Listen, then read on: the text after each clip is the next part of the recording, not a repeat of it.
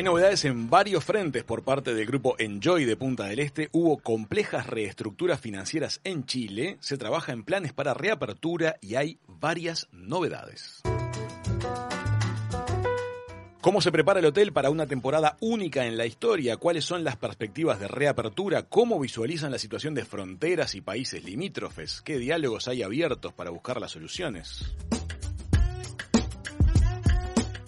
Mucha gente disfruta, pero también mucha gente trabaja en el hotel más emblemático de Punta del Este y todos quieren escuchar lo que tiene para decirnos el director del hotel Enjoy, Javier Escurra. ¿Cómo estás, Javier? ¿Cómo estás, Raúl, Micaela, Manuela? ¿Cómo andan? Un placer volver a estar con ustedes. Es siempre una alegría recibirte y más aún cuando hay novedades importantes de cara a la próxima temporada y ganas e ideas para que ello suceda. ¿Qué te parece si empezamos primero por contarle a la gente en qué consistió la reestructuración financiera que el Grupo Enjoy ha llevado adelante en Chile? Bueno, eh, por un lado, obviamente que hemos venido atravesando varios meses de, de muchísima incertidumbre y de alguna manera, en realidad, lo que es Chile que como bien decías, el proceso de reorganización judicial comenzó hace cerca de cinco meses.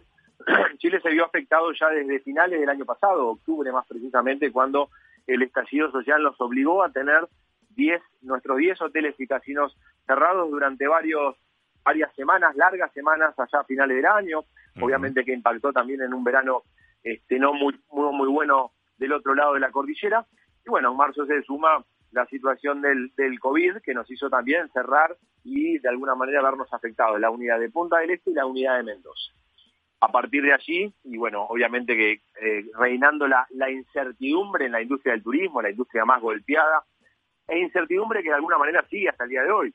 y ahora vamos a hablar un poquito más de, de, lo que estamos pensando para la reapertura, aunque todavía sigue siendo una, un momento eh, incierto y no eh, preestablecido.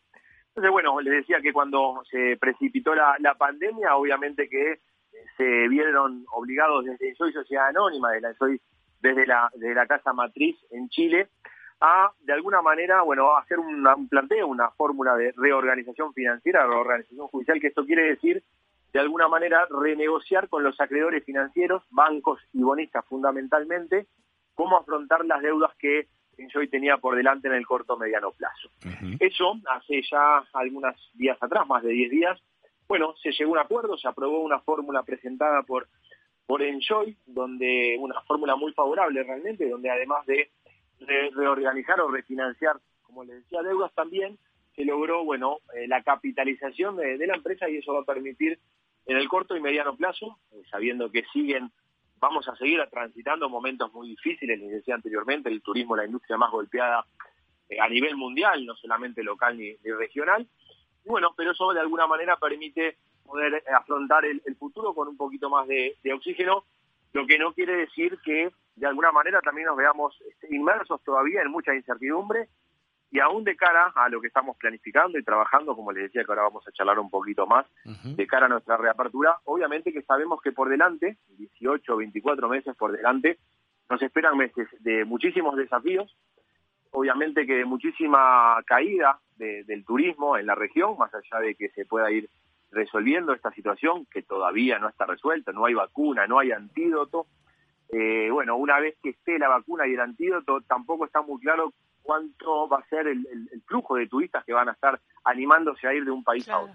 Entonces, eh, ahí, eh, hecho este contexto o esta previa, obviamente, bueno, en ese punto estamos ahora, ahora con la reorganización resuelta, mirando al futuro, obviamente, y con mucha incertidumbre, pero bueno, con confianza y sobre todo con responsabilidad, que es de alguna manera la premisa de, de todos quienes dirigimos en Joy Punta del. Desde los zapatos de, la empresa, seguramente la operación de Uruguay en este momento debe ser mirada con, mucho interés, porque fíjate que de toda la región en la cual opera el grupo, de alguna manera, el país que está eh, más acerca de poder este, reiniciar actividades en este momento viene, viene siendo el nuestro. Contanos un poquito cómo es la situación actual de, de la operación en Uruguay concretamente.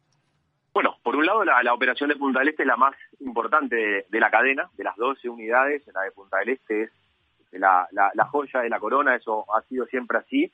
Y hoy en día, mm, y merced de la, de la gestión, de la excelente gestión que se ha hecho a nivel de las autoridades, de la presidencia, del grupo asesor de, científicos, obviamente que Uruguay también ha este, quedado muy bien posicionado como un país no solamente muy serio y responsable, sino también de una marca sanitaria eh, poderosa y esperemos que esto se mantenga. Obviamente que de nuestro lugar incitamos permanentemente a, todos nuestros equipos a, extremar cuidados sanitarios en la vida personal, ¿no? Eh, y bueno, y eso obviamente que nos coloca, nos posiciona en un lugar de privilegio eh, no solamente, como te decía, por la historia y por lo que implica la, unidad de Punta del Este, sino ahora de cara al futuro también por lo que implica lo que ha construido el, nivel país. Javier, nivel país, una cosa que me da curiosidad es la siguiente. Eh, la estructura de Enjoy es una, estructura de, de gran escala para lo que es Punta del Este. ¿Se especula estrictamente con una apertura integral del hotel cuando suceda o han manejado la idea de armar aperturas parciales? Estoy imaginando de pronto restaurantes, de pronto abrir spa o algunos, algunas de las instalaciones y no el todo de la estructura. Bueno, por, supuesto que, en este proceso desde que cerramos allá por el 17-18 de marzo a la fecha, hemos estado haciendo muchísimo eh, ejercicio creativo y muchísimas hemos estado intentando muchísimas formas distintas de, imaginarnos, de imaginar nuestro regreso, por lo cual ninguna está definitivamente eh, cerrada, sino que todas están a estudio o análisis. Lo que sí es más lo más importante para pensar en nuestra apertura son, son dos factores. Primero, la posibilidad de que ingresen al país eh, nuestros clientes extranjeros.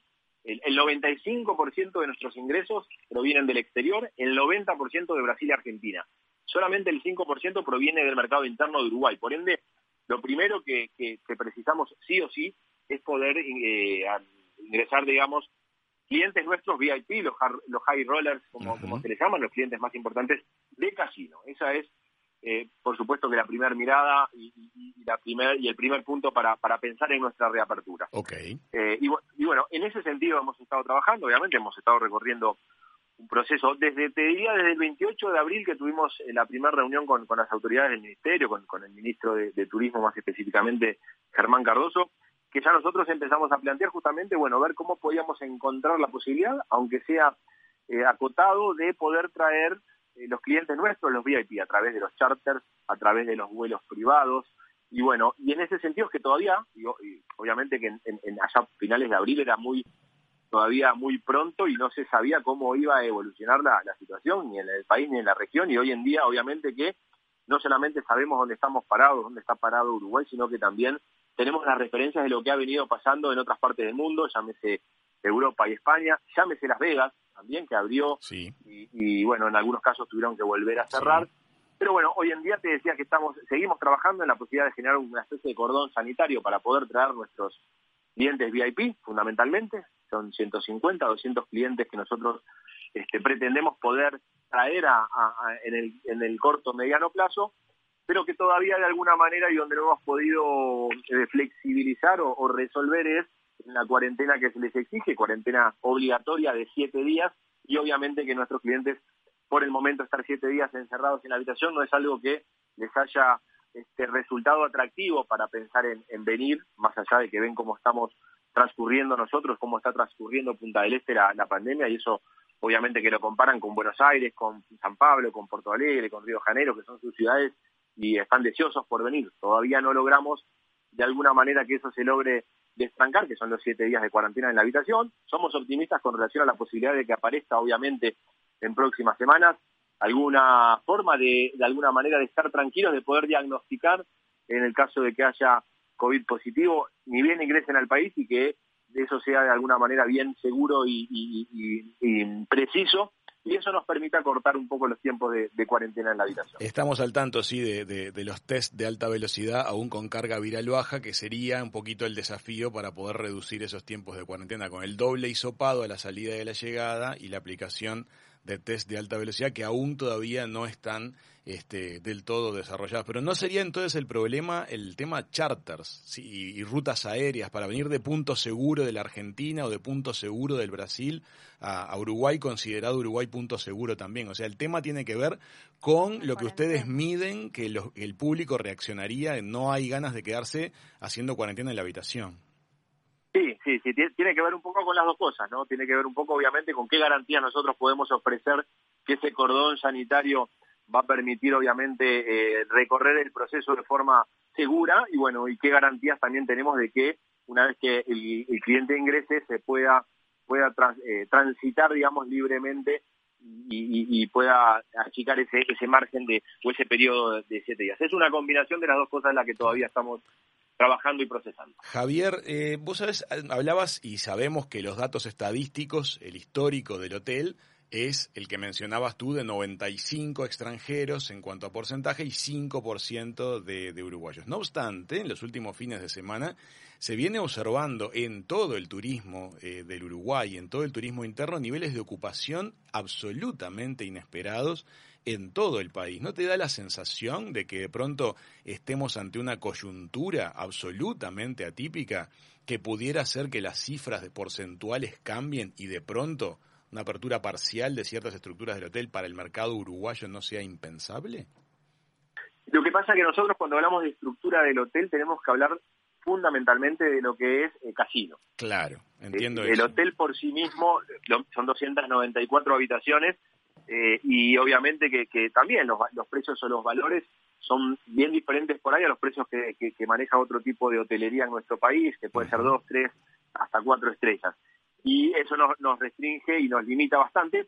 Vuelvo a, repetir que el, el, casino es el, el principal negocio y en ese sentido, sí, el público uruguayo a diferencia de, o al revés, el público brasilero y el público argentino, a diferencia del uruguayo, es donde hay, donde nosotros, nuestra cartera de clientes, eh, tiene los, los clientes, como te decía, los high rollers o los VIP, que son los que de alguna manera inciden y de mucha y de, manera muy determinante en nuestro en nuestra facturación. Está claro. Entonces, el motor económico del hotel es el casino, la ilusión es que logremos sistemas de testeo de alta velocidad y confiables que permitan que haya seguridad en eso para que pudiéramos explorar la posibilidad de traer en charter clientes VIP que provocaran niveles de, facturación, claro. Eh, Javier, te agradecemos muchísimo. Eh, tenemos algunas cosas más para conversar contigo, pero se nos fue un poquito el tiempo, así que te agradezco mucho el rato que nos dedicaste hoy a, Hijos de Punta. Por favor, un placer y, estamos a y bueno, y esperemos que eh, la próxima salida pueda ser desde mismo desde el hotel, desde Ogovicho, vaya a saber uno de dónde la podemos nos encantaría. ya veremos dónde nos encontramos. Javier, muchísimas gracias. Hasta la próxima. Un gran abrazo.